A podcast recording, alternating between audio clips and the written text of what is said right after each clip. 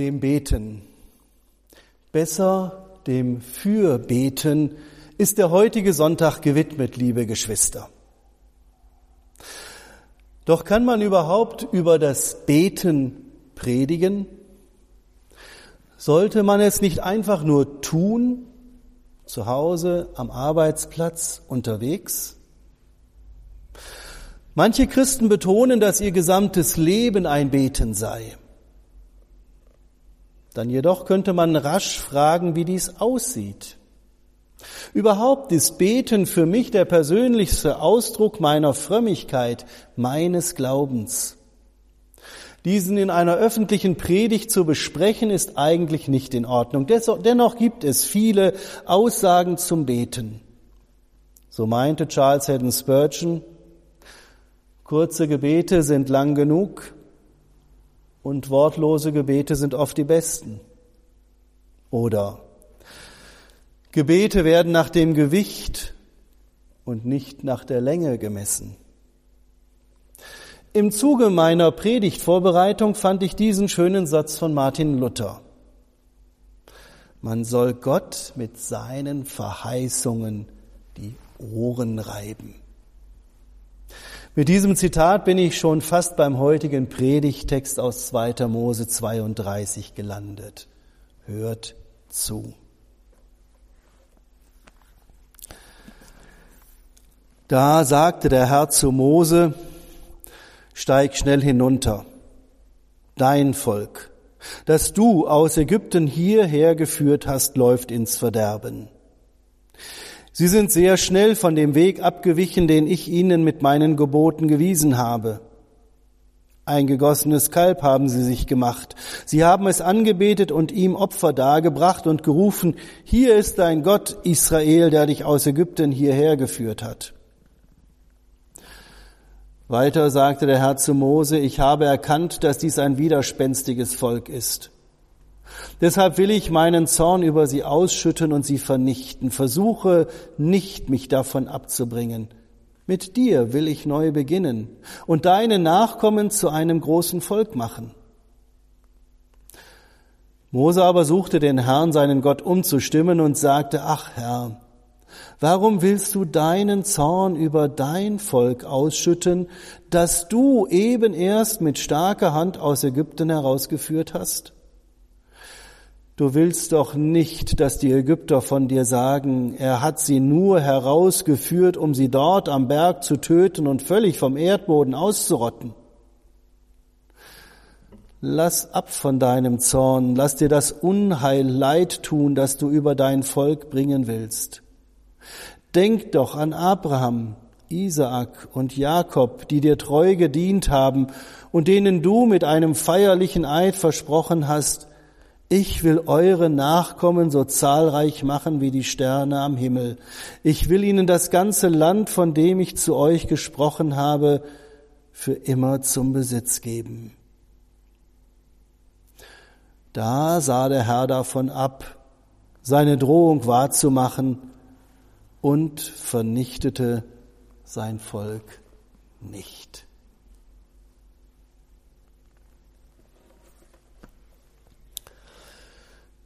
Manche von euch kennen den Zusammenhang des Mosegebets. Dennoch sei es kurz skizziert. Nachdem Gott mit seinem Israel am Sinai den Bund geschlossen hatte, rief er Mose, den aus der Gefangenschaft Führer des Volkes, noch einmal in seine Gegenwart. 40 Tage und Nächte ist er allein auf dem Gipfel des Sinai und empfängt dort all jene Anweisungen, die die Beziehung zwischen Gott und Volk gelingen lassen sollen. 40 Tage und Nächte sind eine lange Zeit, vor allem für jene, die im Basislager am Fuß des Sinai auf die Rückkehr ihres Expeditionsführers warten. Gerade hatte Mose aus Gottes Händen die zwei steinernen Gesetzestafeln empfangen, tickert eine Eilmeldung vom Basislager in die Abschlusszeremonie des Gipfeltreffens. Unten hatte man sich unter der Führung des Mosebruders Aaron ein goldenes Stierbild gegossen. Dies betete man nun als Gott an. Ihm wurde geopfert und anschließend aß, trank, tanzte das Volk. Aus seinem Gottesdienst wurde eine wilde Orgie. Diese bleibt dem Herrn, dem eigentlichen Volksgott Israels, nicht verborgen. Gott reagiert so, wie er als heilig befreiender Gott reagieren muss. Und Mose reagiert als klug gewitzter Fürsprecher Israels. Darum lautet mein heutiger Themasatz, Gott zürnt Moses Israel und Mose kühlt Gottes Zorn herunter.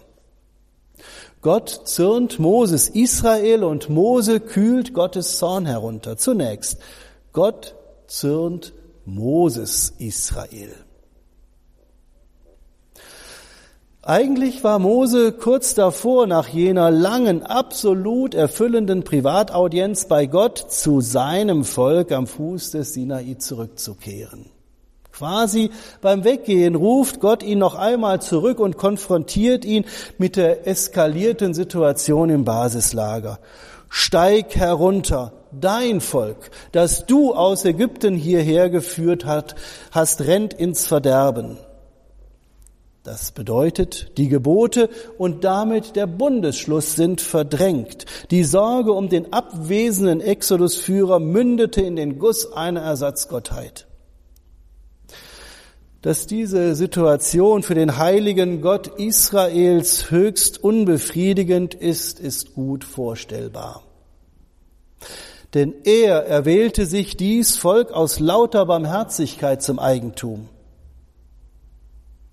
Kaum hat man dies Volk für kurze Zeit sich selbst überlassen, wirft es alle göttlich verbindlichen Regeln über Bord. Es geht drunter und drüber, vor allem in religiöser Hinsicht. Gottes Entschluss, wie er mit dieser neuen Situation umzugehen gedenkt, ist radikal, geht an die Wurzeln. Er will mit den Menschen, die er unter großer Anstrengung und Aufbietung all seiner göttlichen Möglichkeiten aus der Sklaverei in Ägypten befreit hat, man denke nur an die zehn Plagen, nichts länger zu tun haben. Ich habe mir dies Volk angesehen, es ist ein halsstarriges Volk, jetzt lass mich, ich bin zornig auf dies Volk und will es vernichten. Gott ist, wenn er seine Worte ernst meint, mit Israel fertig. Er sieht keine Möglichkeit zur Besserung. Es ist nicht nur fünf vor, sondern bereits fünf nach zwölf. Gott ist im Blick auf die Menschen am Fuße des Sinai mit seinem Latein am Ende. Er will mit diesem Volk nicht weitermachen. Und das allen vorherigen Einsatzes zum Trotz. Jener Tanz um den goldenen Stier als Gottesersatz ist für ihn der Tropfen, der das Fass seiner Geduld zum Überlaufen bringt. Dennoch, und das zeichnet Gottes Menschenfreundlichkeit aus, will er mit den Menschen weitermachen. Er hat einen Plan B. Mose soll der Stammvater seines neuen Volkes werden. Das ist das Spannende an diesem Gott. Er will den Menschen als sein Gegenüber. Dieser Gott braucht Menschen, mit denen er reden kann und denen er seine Gemeinschaft anbietet, bis heute. Mose könnte sich also höchst geschmeichelt fühlen. Er könnte mit vor Stolz versagender Stimme allein mit einem Okay antworten. Doch Mose ist ein wahrlich verantwortlicher Repräsentant dieses Volkes und reagiert beinahe schon übermenschlich. Denn er kühlt Gottes Zorn herunter.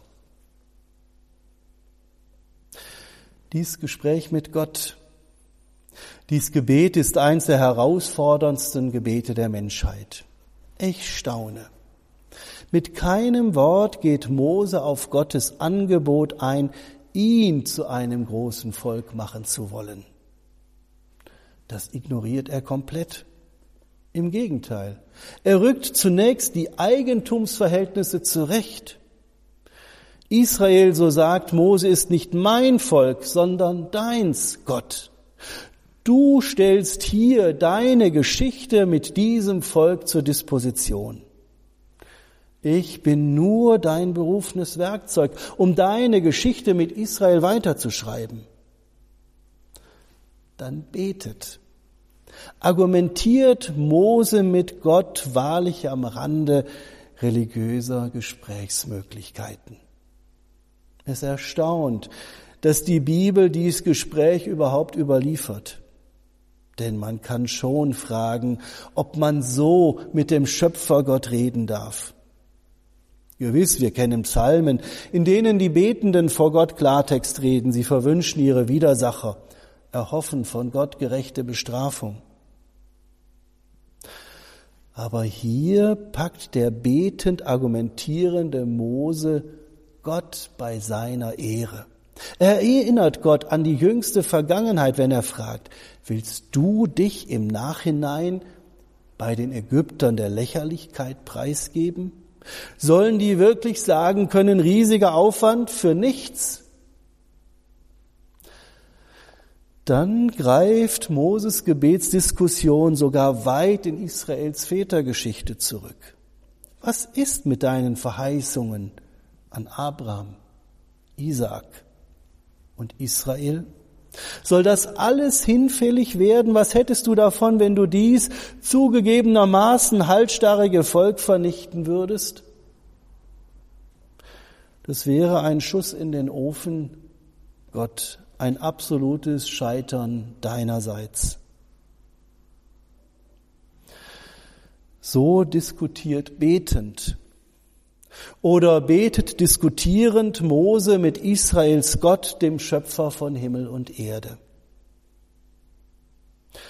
Dabei bekennt Mose nicht einmal Israels Schuld. Er stimmt auch Gott nicht zu sondern Mose tritt vor Gott, für Israel ein, indem er ihn bei seiner Gemeinschaftsgeschichte mit seinem Volk behaftet. Es ist dein Volk. Es ist deine Geschichte mit ihm, die du aufs Spiel setzt. Mose ringt mit Gott, aber er setzt ihn mit seiner Fürbitte nicht unter mechanisch-magischen Druck. Gott kann sich frei entscheiden. Mose begibt sich mit seinem Fürbeten völlig in Gottes Hand. Gott entscheidet sich frei, aber Mose will nicht, dass Gottes Geschichte von Gnade und Liebe mit Israel abbricht. Und Mose hatte Erfolg, wenn es beim Beten überhaupt Erfolg geben kann. Dennoch, da hatte der Herr Mitleid mit seinem Volk. Das Böse, das er ihm angedroht hatte, tat er nicht. So lapidar hoffnungsvoll endet Moses dramatische Privataudienz bei Gott, die zuletzt einer Fürbittdiskussion ähnelte. Nun fragt sich vielleicht manche und mancher von uns, ob die Erzählung auch etwas fürs eigene Beten austrägt. Darf ich auch heute mit Gott so betend diskutieren? Ist Gott heute noch bei seiner Ehre zu packen? Ja, ich glaube, dass ich auch heute noch so diskutierend beten darf. Aber ich muss dabei beachten, Mose betet so mit Gott für das Volk Israel, das Gottesvolk. Er weiß, es geht um Rettung aus höchster Not. Und so reibt sein betendes Ringen diesem Gott seine Verheißungen an seine Ohren. Dabei lässt er Gott alle Freiheit und hofft dennoch, dass Gott sich selbst verändert und so die Not wendet. Nur wenn ich dies beachte, kann das Fürbeten des Mose eine Vorlage, ein Vorbild für mein Beten werden. Ob es gelingt, kann niemand vorab sagen. Es kommt auf einen Versuch an. Und dann könnte es sein, dass Gott uns überrascht und dies aus der Not geborene Fürbeten erhört. Amen.